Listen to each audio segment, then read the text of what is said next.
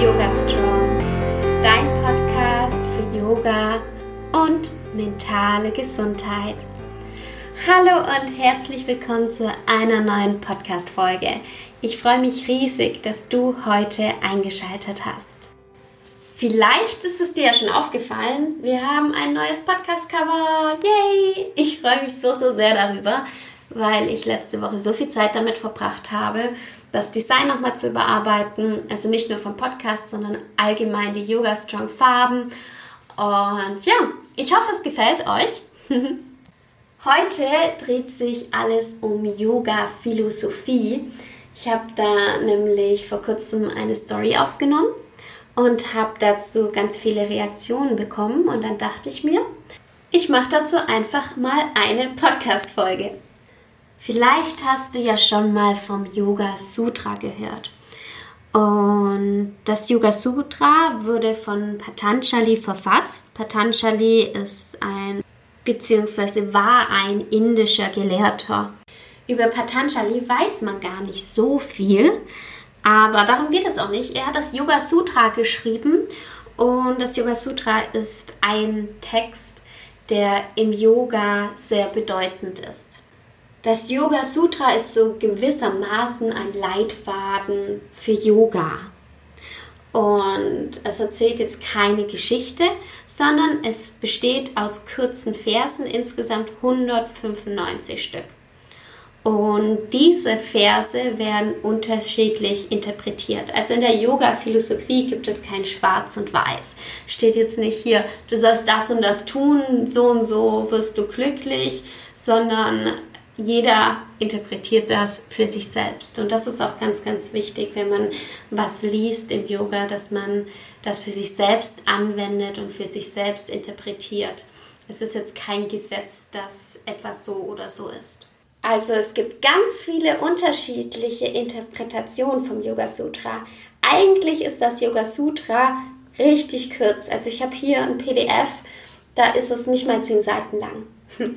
Und es gibt aber auch ganze Bücher über das Yoga Sutra und das sind eben die verschiedenen Kommentare dazu, die verschiedenen Interpretationen und die verschiedenen Denkanstöße. Und ich habe vor kurzem über eine Interpretation von mir gesprochen, nämlich über das Yoga Sutra bzw. den Vers 2.7. Und das finde ich ganz, ganz interessant. Es geht nämlich darum, wie wir glücklich werden, beziehungsweise wie wir auf jeden Fall unglücklich werden. Und ich teile euch da einfach mal meine Gedanken mit, weil wir alle wollen ja zufrieden sein. Hör mal ganz kurz in dich hinein und frag dich, ob du jetzt momentan zufrieden bist mit der Situation, mit deinem Leben, das du jetzt gerade führst. Und Entweder kannst du das mit Ja oder mit Nein beantworten. Bist du gerade zufrieden? Geht es dir gut? Und ich finde es gerade in so einer Zeit wie in der Corona-Zeit, in der wir uns jetzt befinden, ganz, ganz spannend. Weil ich bin jetzt ja zum Beispiel von Australien nach Deutschland gekommen, um meine Familie zu unterstützen. Und ich finde es ganz interessant, dass ich jetzt nicht in Australien bin und mir geht es wirklich gut obwohl ich nicht weiß, wann ich wieder zurück kann. Und natürlich, oder vielleicht kennst du das ja auch, dass deine Gedanken wandern. Und das hatte ich früher ganz, ganz extrem, dass ich mir gesagt habe, hey, ich bin jetzt nur glücklich, wenn ich dann das und das erreicht habe. Also gerade in den Zeiten, in denen ich nicht so glücklich war.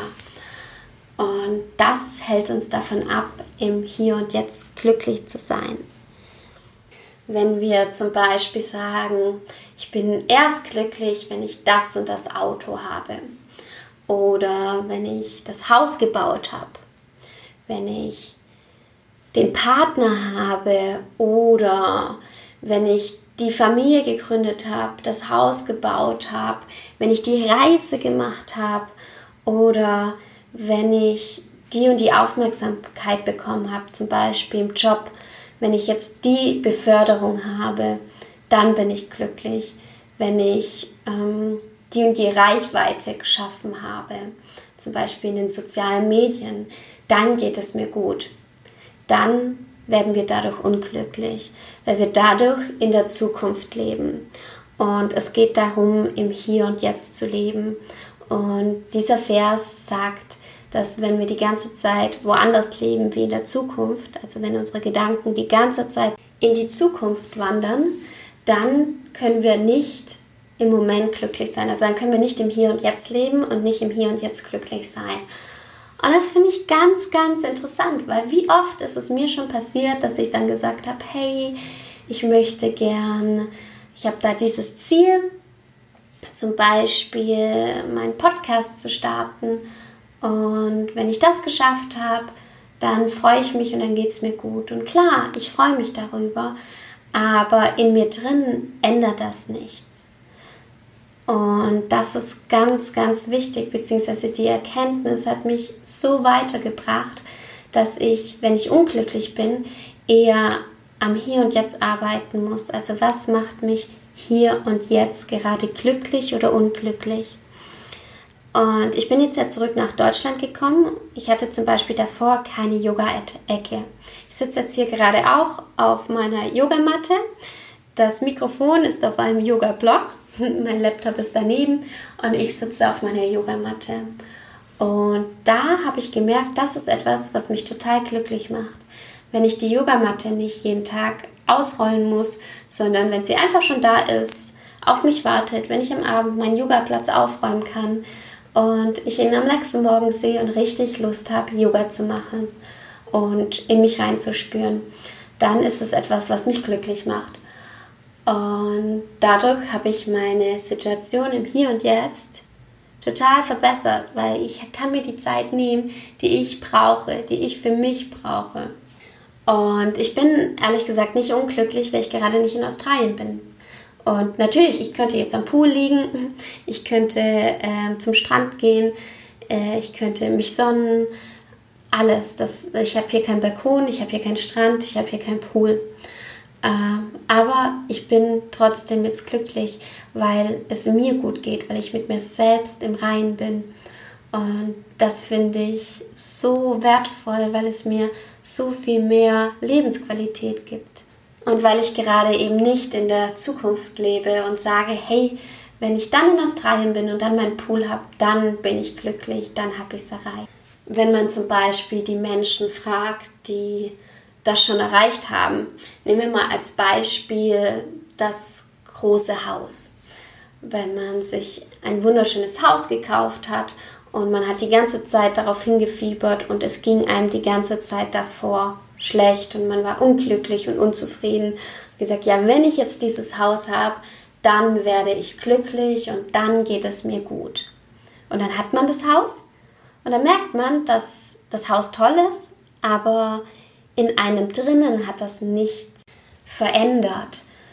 Und das finde ich so, so wertvoll zu wissen, dass ich in mir selbst arbeiten muss, also schauen muss, dass es mir gut geht, dass ich zufrieden bin, egal wo ich bin und egal welche Umstände ich habe. Und das schaffe ich mit Yoga, indem ich meditiere, Atemübungen mache und Asana übe und natürlich auch Yoga außerhalb der Matte übe.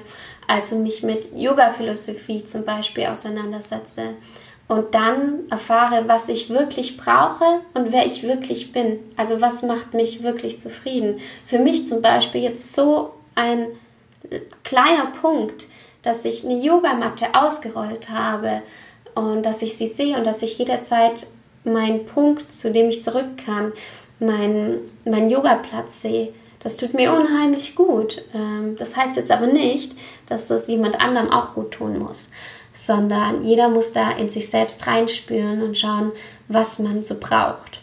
Ich selbst habe zum Beispiel Routinen. Ähm, morgens, ich trinke hier jetzt gerade ein Glas Wasser mit Zitronenöl. Ich habe einen Tee getrunken.